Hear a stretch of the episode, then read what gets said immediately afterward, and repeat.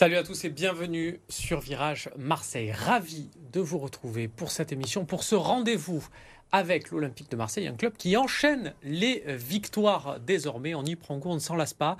Pour en parler, je suis avec Bastien Cordoleani. Salut, Bastien. Bonsoir à tous. Tu te doutes bien, on a un habitué d'habitude qui fréquente un peu les le quartier d'Andoum et les, endroits un peu de, nuit sympa de ce quartier. Il s'appelle Eric Dimeco. Bon, il n'est pas là, il faut le remplacer. C'est la lourde tâche de le remplacer. voilà, par quelqu'un qui fréquente également les établissements de nuit euh, d'Andoum qu'on embrasse. Évidemment, en face de toi, notre seul point commun. un autre euh, supporter, un fidèle de l'Olympique de Marseille. Titi, c'est toi le boss. Comment ça va, Titi? Très bien, bonsoir à tous. Thierry Mode de son euh, état.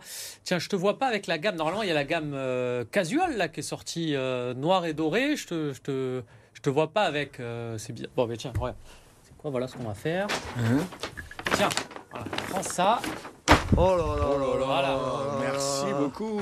Mais est-ce que, est que tu t'es ajusté à sa nouvelle taille? Parce qu'il faut dire que Thierry, il est affûté comme euh, rarement. C'est une lame. Là. Effectivement, il est affûté comme l'Olympique de Marseille. C'est de ça dont on va euh, parler. On va revenir sur cette victoire à Lorient. 4 euh, buts à 2. Et on va faire un petit focus sur un joueur plutôt en forme. Vous avez un peu de temps pour deviner de qui il s'agit. En attendant, on enchaîne la première partie. Virage Marseille, c'est maintenant.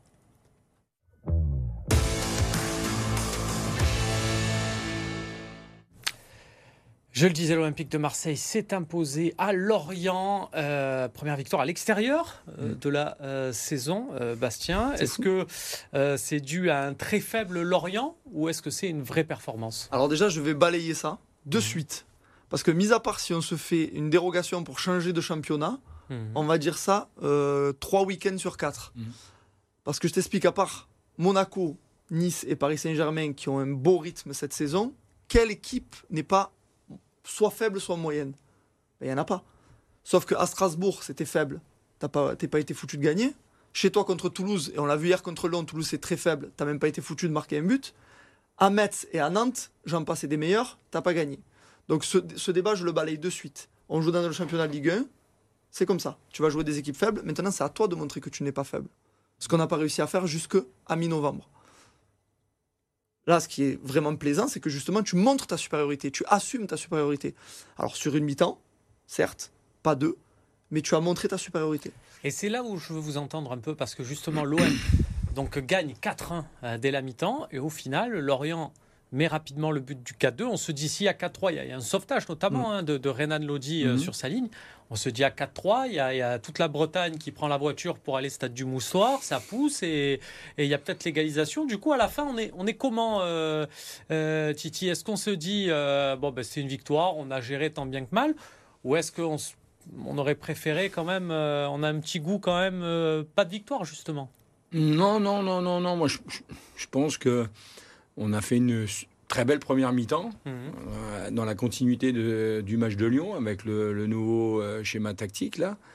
Et après, bah, je pense que par rapport à leur mi-temps catastrophique, Lorient, je pense qu'ils ont dû mhm. prendre un coup de 12 euh, à la mi-temps par l'entraîneur et qu'ils sont revenus avec d'autres intentions en deuxième mi-temps. Et nous, bah, tu t'es, c'est compliqué à, gérer, savoir si tu continues à attaquer ou à, te mettre un peu à reculer et, à gérer le match. Vu, que tu jouais jeudi, après, je pense qu'il y en a beaucoup qui ont géré. Et puis, c'est, c'est vrai, il, marque le deuxième but, mais après, derrière, mis à part le sauvetage de Renan Lodi sur, sur la ligne, on n'a pas été spécialement beaucoup inquiété. Donc, euh, non, je trouve que c'est une victoire logique et puis euh, c'est une victoire qui fait euh, beaucoup de, bien au moral, pour la confiance, pour le déplacement jeudi à Brighton. Non, c'est une belle victoire. Alors beaucoup de bien au moral, beaucoup de bien au moral. Regardez quand même, écoutez euh, le coach Gennaro Gattuso juste après la rencontre.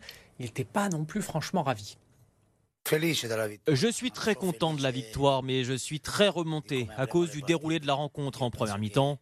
On a joué comme une grande équipe, mais après la pause, on n'a pas suffisamment maîtrisé. Ce n'est pas une question de personnalité, mais de mentalité, d'état d'esprit. Alors, il pointe la mentalité, mais j'ai un petit problème quand même euh, là-dessus. Euh, tu, vas, tu, vas, tu, vas, me la donner, euh, Bastien, mais donne-moi aussi ton, ton, sentiment sur quelque chose. À la mi-temps, moi, je m'attendais. Alors, pas peut-être trois changements parce que ça aurait, ça aurait peut-être assimilé à un manque de respect du côté l'orienté. Ils n'avaient pas besoin de ça pour se motiver, mais peut-être un, deux rapidement. Et j'ai l'impression que ces changements-là, on les a pas fait alors qu'on joue tous les trois jours, alors qu'il y a des joueurs qui ont peut-être besoin de souffler. Mm. Et surtout, alors que d'autres sur le banc vont se dire finalement, on n'est vraiment, vraiment pas considéré, pas concerné. Je, suis assez d'accord. Je trouve que sa lecture du match n'est pas sensationnelle. Je ne lui enlève pas le crédit de la victoire parce qu'on est suffisamment sévère avec les coachs quand l'équipe perd mm. ou quand elle, euh, elle remplit pas euh, tactiquement le schéma qu'on voudrait en disant ben, c'est la faute de l'entraîneur, il n'a pas compris. Donc je lui enlève pas le crédit de la victoire, mais je trouve que son, sa lecture de jeu au, long du match est pas sensationnelle par rapport à ce que tu dis, totalement vrai. On va voir les changements, tiens. Moi, je suis, j'étais David d'amener de la fraîcheur. Alors, pour la raison que tu évoques, c'est-à-dire concerner tout le monde, mais aussi pour, pour le, simple fait que tu, tu avais joué Rennes le dimanche, Lyon le mercredi, tu rejoues, et là, tu rejoues jeudi. Donc il y avait aussi une histoire de fraîcheur mentale et physique à amener que, quelque mhm. chose de nouveau. D'ailleurs, on a vu que Pape Gay a fait une entrée très intéressante. Donc, à la 72e. Euh, ouais. 10 minutes plus tôt, c'était peut-être c'était peut-être un peu plus judicieux. Après, moi, j'ai une théorie sur Gattuso et son état un petit peu euh, chafouin. Mhm. Je pense que ce schéma, euh, donc en 3-5-2, pour ceux qui nous, qui nous regardent, c'est pas forcément quelque chose de voulu, c'est plus quelque chose qui a été contraint par les blessures, par les circonstances, mhm. disons, de, de, son effectif ça marche très bien. En tout cas, offensivement, ça marche très bien. Mais c'est, c'est pas en lui. Tu vois ce que je veux te dire? Mhm. Lui, il, fait partie d'un courant italien. En Italie, qui est mhm. un grand pays de football, il y a plusieurs courants. Beaucoup de 3-5-2 en Italie. Eh beaucoup de 3-5-2 qui est le courant qu'on appelle gaspérinien, mais c'est mhm. pas le sien. Lui, c'est un courant Milan AC, donc plus euh, capellien, de Capello, avec un 4-3-2 plus conservateur, 4-3-3 pardon, plus conservateur. Ça veut pas dire qu'il aime pas marquer un but de plus que l'adversaire, c'est pas ça. Mais il a moins de maîtrise euh, on va dire, euh, moins de pattes, moins d'empreintes sur euh, le, déplacement de ces, de, ces, de ces joueurs. Et j'ai l'impression que ça l'embête un peu. Alors, peut-être qu'à tête opposée, en tout cas je l'espère, aujourd'hui, il va se dire, voilà, je suis fou, j'étais dans l'émotion du match, on en a vu d'autres, un des coachs qui, qui, se laissaient emporter par ça, mais on a gagné, on va continuer sur ce chemin, on va travailler sur nos points forts, ah, mais essayer d'améliorer nos points faibles. Mais sur l'instant T d'hier, je l'ai trouvé un peu dans l'émotion, trop dans l'émotion. Il y a une scène aussi, euh, qu'on voit à, à 2-1 pour l'OM de Samuel Gigot qui va parler avec lui et qui limite lui demande de se calmer parce que les joueurs l'entendent trop sur le, sur le banc. Euh. Ah, on l'entendait même presque plus que à 2-0. À 2-0. Donc c'est problématique ça ou on, ne s'inquiète pas, ça va, ils vont se, ils vont se régler? Non, je pense que les, les, joueurs ils sont habitués maintenant. De toute manière, il, depuis le début, il est comme ça, donc euh, on va pas le changer maintenant, donc euh, on va pas le refaire. Hein. donc je pense qu'il va continuer à être comme ça jusqu'à la fin de, la saison. Hein. donc euh, les joueurs, ils, ils, le connaissent maintenant, ils font avec. Hein. Sur ce dont parlait Bastien, sur la maîtrise au milieu, on a quand même l'impression que si on prend ce milieu-là qu'on rajoute peut-être Kondogbia à la place d'Ounaï, qui n'a pas été euh, mm. euh, vraiment à son aise, euh, quoique intéressant sur les ressorties de balles, mais, mais qui n'est pas vraiment milieu mm, mm, récupérateur dans ce schéma-là. On se dit quand même qu'un Kondogbia vers Harit là au milieu de terrain, c'est ça. Peut-être qu'on va le voir jeudi. Hein. Ça, peut être très intéressant. Hein. Je pense qu'on la, la, puissance et le physique de, de Geoffrey au milieu de terrain, là, je pense que ça, ça fera énormément de bien avec Verretou et Harit. C'est non, ça peut être euh, très, euh, très ça peut Être la, pièce manquante euh, vraiment de l'équilibre mm. recherché par Gattuso, vraiment. On a vu les, changements à, la pause. On n'a pas vu inscrit le nom de Bilal Nadir. Alors, ça, peut se, ça peut se comprendre tout à fait, quoique dans un match comme ça, alors qu'on parle, Bastien, d'un jeune que l'OM essaie de, prolonger à six mois de la fin de, mm. son bail, si on lui donne pas du temps de jeu chez un des, des équipes les plus faibles de Ligue 1 où on gagne 4-1 à la mi-temps, Là, le message des négos, on complique un peu la tâche de, de Benassia, j'ai l'impression. C'est un mal un peu récurrent, malheureusement, à Marseille. C'est que euh, il dit en conférence de presse au moment de la blessure de Rongier, euh, il me semble, qu'il va falloir que Bilal Nadir euh, assume de mm. rentrer plus dans la rotation. Et dans les faits, on n'a pas beaucoup vu, 10 minutes par-ci, 5 minutes par-là. Il ne le met pas en, acte. Quoi, voilà, et ça, c'est compliqué. Et comme tu dis, lorsque l'agent de Bilal Nadir, est tout à fait logiquement, hein, va arriver sur la table des négociations, il va dire voilà, mais qu'est-ce que vous me proposez en vrai? Parce que s'il y a 4-1, euh, mm. même à 4-2 à 20 minutes de la fin, mon joueur il, est, il, a pas de temps de jeu, sachant qu'on avait un Verretou qui était un peu diminué, qui mm. revenait d'une petite gêne. Je comprends pas trop. Mais de toute façon, moi, la lecture du match, comme je t'ai dit, je mm. ne la comprends pas tellement. J'espère qu'il va faire l'analyse. Je sais qu'il fait beaucoup de vidéos là, les lendemains de match et qu'il va, va se dire qu'il s'est trompé sur certains choix. Parce que je suis pas d'accord avec tout ce qu'il a fait dans sa lecture du match. Notamment ça ça reste quand même, euh, monsieur, une victoire. oui, il faut être content. Ta question initiale, c'est euh, c'est quoi C'est jouissif ou inquiétant le ah fait bah, de gagner en Inquiétant, pas du tout, parce que tu enchaînes. Jouissif, c'est peut-être un peu trop, mais il faut savourer. Cette saison, on a quand même. On a, bouffé on a hein. bouffé des pâtes trop cuites, quoi. Eh tu vois ce que je veux te dire? Donc là, il faut, elles sont al dente un peu là. Il faut, il faut les savourer. On va regarder le, classement euh, où l'OM pointe pour la première fois de la saison aux places européennes, la sixième, hein, la, qualificative pour la Conference League. Euh, et puis attention, parce que l'OM est sixième ex aequo, avec un meilleur goal average que Lens et euh, Reims, mais qui ont montré de, très belles choses en ce début de saison et qui sont là. On regarde. Titia avec appétit, Brest et Lille, j'imagine, devant. Mm. Voilà, raisonnablement, la quatrième place. Euh, Elle est, accessible maintenant. Elle est accessible. À la remontada au classement, faut...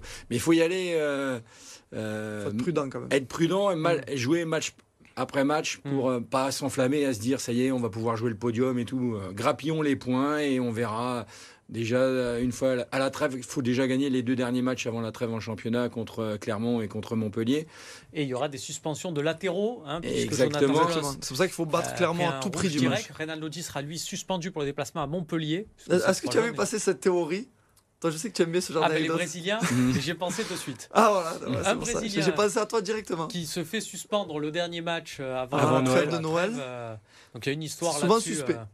Il reste, il reste 30 secondes, je vous la fais. L'Inter de Milan, euh, José Mourinho avait Maicon euh, comme joueur. Maicon euh, qui dit, et, Mourinho lui dit attention, si tu prends un carton, tu seras suspendu. Mais du coup, moi, je te garde pendant l'été, pendant l'hiver ici.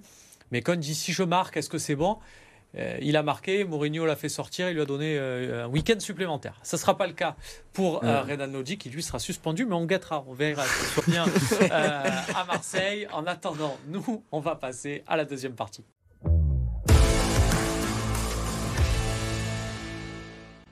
De retour sur le plateau de Virage Marseille, toujours avec Bastien Cordolani, toujours avec Thierry Mode. Titi, c'est toi le boss, tiens, qui est, qui est actualisé. On va dire ça. On, a, on a fait reset. Refresh. On a fait un petit refresh, un petit F5. Euh, messieurs, on a pris soin, et je vous en remercie, de ne pas en parler lors de la première partie, mais on va se faire un petit plaisir parce que c'est lui, l'homme de l'Olympique de Marseille, sur les quatre derniers matchs. Pierre-Emerick Aubameyang. Euh, on va voir tiens, un, petit, un petit rappel quand même euh, des faits. là, sur les quatre derniers matchs, c'est 7 buts, 3 passes décisives. il enchaîne. Hier, c'est le premier but qui est compté comme une passe décisive? Oui. C'est un peu étrange quand même. C'est un peu étrange, mais on prend et on voit sur la saison, du coup, les temps de passage deviennent d'un coup beaucoup plus intéressants, puisqu'en 21 matchs, il est à 12 buts et 6 passes décisives. Alors, depuis le début de saison, et euh, vous le savez, vous regardez tous les deux cette émission, vous savez que j'ai l'habitude de recevoir Florent Germain qui a du mal à faire son deuil d'Alexis Sanchez. Ça n'a pas lieu de comparer les deux joueurs parce qu'ils n'ont pas le même style, pas la même influence. Exactement. Mais là où ça peut se retrouver, c'est que on avait un leader d'attaque en la personne d'Alexis Sanchez. Dans un autre style, Pierre-Emerick Aubameyang devient un mm. leader d'attaque. Ça a une autre style. Peut-être que 18 buts d'Aubameyang ne valent pas 18 buts d'Alexis Sanchez. Non, ça veut rien mais, dire. Mais on est dans des temps de passage et on retrouve un OM intéressant grâce à son, grâce à son attaquant. Ouais, alors tout d'abord, la comparaison évidemment n'a pas lieu mm. d'être parce que c'est pas la même chose, par exemple, de marquer un but quand tu mènes 3-0 ou 2-0 que de marquer le but de la victoire ou le doubler à Reims comme le fait l'année dernière Sanchez et, tu gagnes deux. Après, là où je te rejoins totalement, c'est que cette équipe a besoin, et on l'a beaucoup souligné notamment dans mm. cette émission et dans d'autres émissions sur le fossé, de caractère.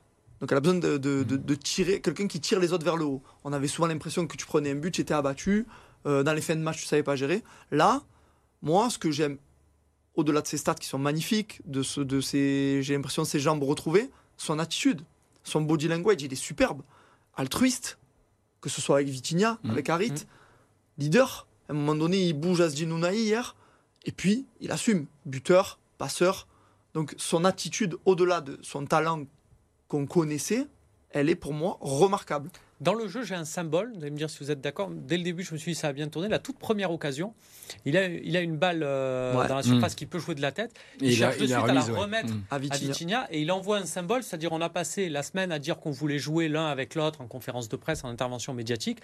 Voilà, je joins le, geste mm. à la parole de suite en te cherchant au lieu de, chercher à, marquer. Ça viendra plus tard. C'est pas mal ça, non? Non, c'est très intéressant parce que on le voit, on le voit bien. Il est il est altruiste de toute manière. Aubameyang, les, les buts, les, les passes d'aide, il va continuer à en marquer et, il veut donner de la confiance à, à Vitinha. On le voit bien parce que sur le sur le, la fameuse tête, euh, la remise en, en, en, retrait là de mm. pour euh, Vitinha, il peut, je pense qu'il peut la, la, mettre directement dans dans le but, mais il a envie de faire marquer euh, Vitinha.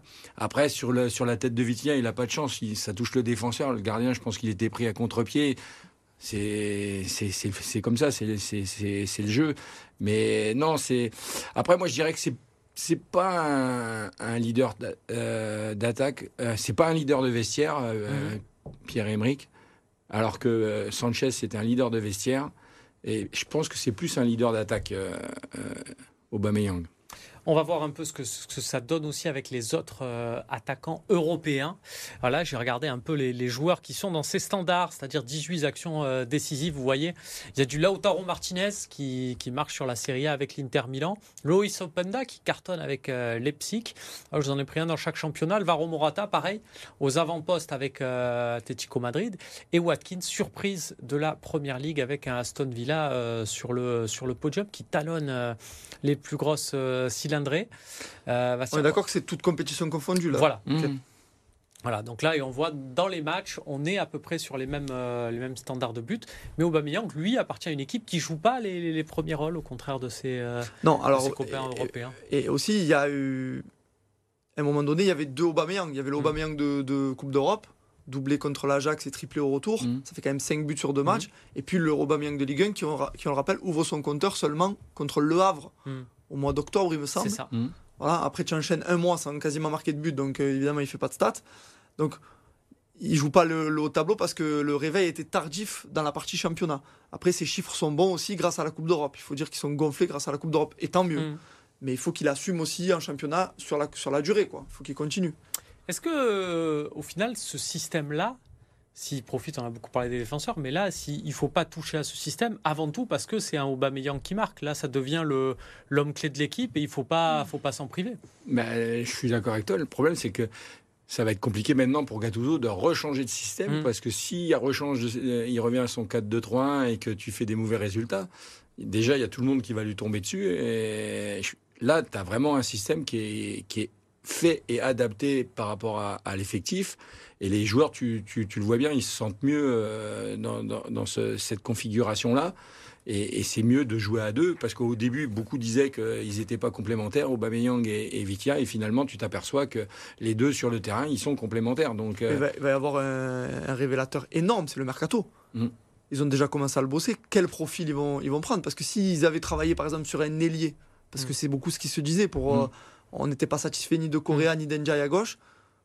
Eh, là, la question va se poser. Est-ce qu'on va pas revenir système, effectivement. Voilà. Est-ce qu'on va pas revenir à un système préférentiel pour Gattuso? Mais là, ça marche, donc peut-être qu'ils vont changer leur plan. Bon, je fais confiance à Benatia et Longoria pour avoir activé plusieurs euh, tiens, Longoria, euh, justement, euh, Bastien, bravo finalement. On lui a tombé dessus là sur le recrutement d'Aubameyang. Rennes dit que Alexis Sanchez aurait fait une aussi belle saison que, la première. Là, Aubameyang, ça commence à, à tourner. Et lui, pour le coup, il n'est pas juste sous contrat un an. Est-ce que ça, ça peut être finalement un, un atout pour l'OM, sachant que s'il y, a une possibilité de le vendre, pas l'OM est maître de, son destin. De toute façon, euh, Pablo a lancé la pièce d'avoir quelqu'un d'expérience devant. Hmm. Il a vu qu'avec Sanchez ça a marché, il voulait tenter un coup à la Sanchez, mais comme tu dis, avec un contrat différent. Mais, euh, mais, mais, Pablo Longoria, de toute manière, c'est quelqu'un de compétent. C'est pas parce qu'il il a loupé, il y a des choses sur lesquelles il a fait des loupés, mais comme tout le monde dans le milieu du foot fait des ratés, comme tout être humain. Hmm. Euh, moi, je pense notamment à Amir Murillo. Je trouve que c'est une super hmm. pioche il euh, y a des garçons quand même, il y a des satisfactions. Je n'ai pas dit mon dernier mot sur Iliman Njai, surtout si on garde ce système. J'ai envie de le voir. En deuxième attaquant? En deuxième mmh. attaquant, parce que Vitinha hier, malgré toute sa générosité, s'il est un peu plus précis et tout, ça doit finir avec un but. Mmh. Euh, donc euh, non, non, évidemment, bravo Pablo. maintenant, à lui, sur les petites erreurs qui ont été faites cet été, d'ajuster au mercato d'hiver pour que Gattuso soit vraiment pleinement satisfait et que tu passes un hiver euh, vraiment euh, probant et pour t'offrir euh, de, quoi rêver. quoi. Justement, on va rêver un peu, vous savez, cette émission est sérieuse, mmh. mais bon, on supporte l'Olympique de Marseille. Si on a envie de s'enflammer un peu, c'est bientôt les fêtes, c'est la magie un peu. on va pas s'en priver. Regardez, je vous ai préparé un petit panneau avec les, les plus gros euh, buteurs, on va dire les attaquants qui ont marqué euh, l'histoire euh, récente de l'OM avec les buts, les passes décisives. Donc vous voyez Alexis Sanchez, il arrive à 21 actions décisives sur une saison. Milik 22, Gomis 25, Gignac 26, Boxish Allen Boxich, était à 31, 29 buts et 2 passes décisives. Batshuayi, 33, 23 buts et 10 passes. Et puis Drogba, bien sûr, 39 actions décisives avec 32 buts et 7 passes décisives. Vous le voyez aller jusqu'où Pierre-Emerick Aubameyang s'intercalait où dans cette, euh, dans cette liste? Je précise les attaquants qui ont flambé sur une saison. Euh, il n'y a pas Jean-Pierre Papin, il n'y a hmm. pas euh, Mamadou Niang, qui eux ont répété ses performances sur plusieurs saisons. Et on les ah, embrasse et ils sont à jamais dans nos cœurs. Euh, Bastien, tu le vois, euh, tu le vois aller jusqu'où euh, Alors moi en début de saison, je le, je le, voyais vraiment mal, je sentais pas, c'était pas. Mais là, le, changement de système, son enthousiasme et tout, je me dis qu'il peut claquer encore une dizaine de buts en championnat. et, et faire ouais 3-4 passes D encore. Bah, en tout cas, il en est capable et, ce, schéma est propice à ça. Allez, on va dire la barre de 30 pour Pierre-Emerick Aubameyang. Le RCT battu à Mayol pour son entrée en Champions Cup. Face aux Anglais d'Exeter, les Toulonnais avaient pourtant le match en main à la pause 18-5 grâce à deux essais signés Gigashvili et White. En seconde période, les Varois déjouent complètement. Ils ne marquent aucun point et s'inclinent à la dernière minute sur un essai anglais de Vermeulen. Défaite frustrante 18-19 et rebond attendu vendredi à Northampton. Le POC, toujours fébrile à l'extérieur, sur le parquet de Montpellier, Aix a concédé une septième défaite cette saison, la cinquième loin de l'Arena. Face au MHB, les Aixois ont résisté 20 minutes. Ils ont ensuite été incapables de suivre le rythme du troisième du championnat. Défaite logique 31-26 malgré les 5 buts de Tarafeta. Jeudi dernier, Saint-Raphaël a lui enchaîné une deuxième victoire de rang. Succès étriqué 39-37 contre Limoges avec 7 buts de l'Espagnol Marquez Coloma. Les Raphaélois sont cinquièmes de Starling. Enfin, ok, coup d'arrêt pour les Spartiates, battus à domicile par Sergi Pontoise. Malgré deux buts de Colombin et Machac, Marseille s'incline 4-2. Les Spartiates sont quatrième de Ligue Magnus. Prochain match le 22 décembre avec la réception de Bordeaux. C'est la fin de cette émission. Merci d'avoir été avec nous. Merci Bastien. Merci d'avoir été là et puis merci. Merci euh, Romain. Titi, on vous retrouve euh, très vite pour suivre bien sûr l'actualité de l'Olympique de Marseille. Il y a trois matchs avant euh, la trêve, on espère. Voilà, une qualification évidemment pour les huitièmes directs, pour les huitièmes d'Europa League et puis deux victoires en championnat pour finir en boulet de canon. Salut à tous.